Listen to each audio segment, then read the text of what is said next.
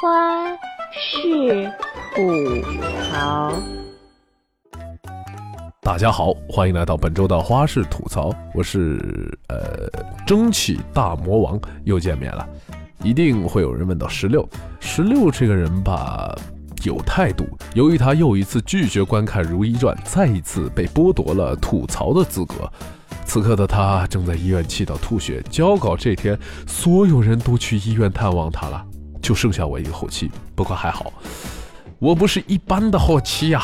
隐藏的追剧达人，这个时候就要独自闪光了。本周就由我来给你们吐槽一下《如懿传》。说到这个《如懿传》呢，可真的是等星星盼月亮，等到我头发都多白了两根，皱纹都多了两条。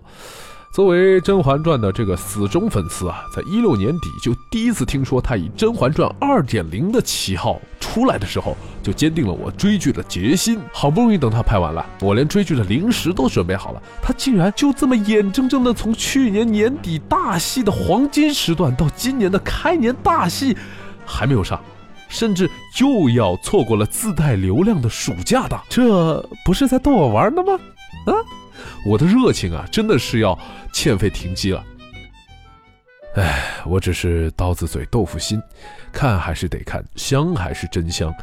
这《如懿传》真真是 bug 加成的宝藏电视剧，宣传第一天就出现了各种问题啊！官方定妆海报竟然出现了售货机，等等，那售货机里是不是还有肥宅快乐水呀？这大清朝的人也太时髦了吧！慢着。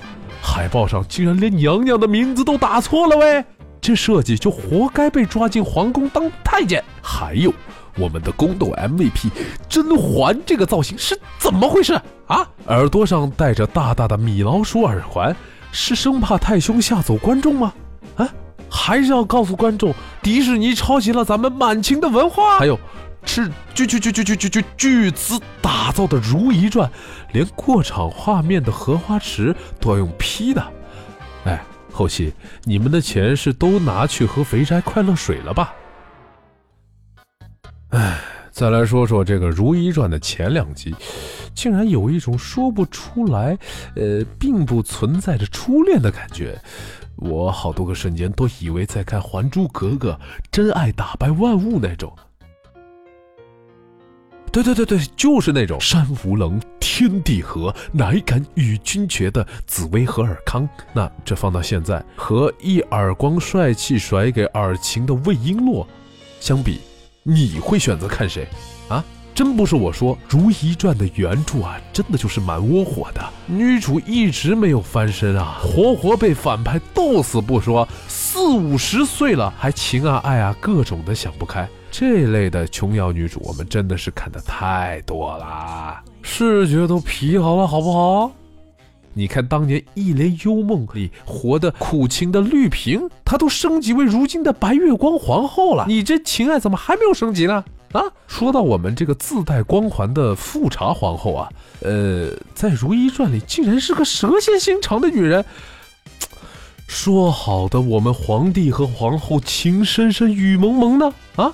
乾隆心里竟然只有青樱格格，帝后脑残粉表示，这太不能接受了。再说了。这句真的不是来黑周迅的吗？人家好歹也是影后啊！第一集的设定，清音格格只有十五岁，但是大蝴蝶结和大辫子的造型，真的不考虑周迅的年纪吗？让我们格格系一条丑爆天的丝巾，是刚刚留洋回来的设定吗？还有头上几朵绿花，是为了侍奉皇上时顺手摘下来泡杯花茶的吗？大婚之日竟然给我们的周公子画上了大红大绿的村姑妆容。真的不是在拍刘姥姥进大观园吗？我忍不住都要大喊：千错万错，都冲我来！放过周迅吧！不得不说，纵然演技再好，青春年少的戏还得应该让年轻人来演。毕竟周迅今年已经四十四岁，让她来演一个十五岁的小姑娘，实在是太勉强了。但是抛开目前的不搭，气场强大的周迅，不管是脸还是声音，应该都会很契合后期的贤妃的。只要不睁眼，还是完全可以接受的。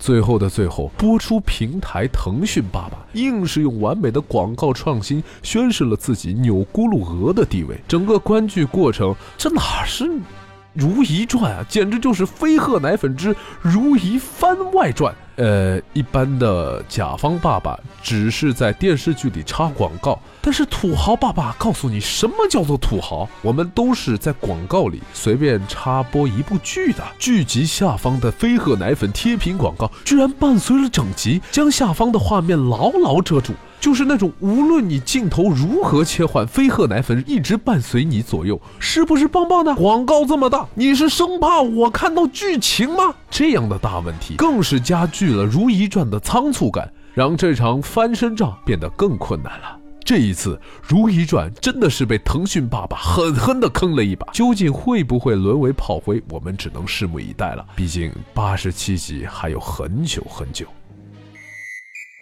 我是你们深爱者的蒸汽大魔王，我们下期，呃，下期还是不见了吧。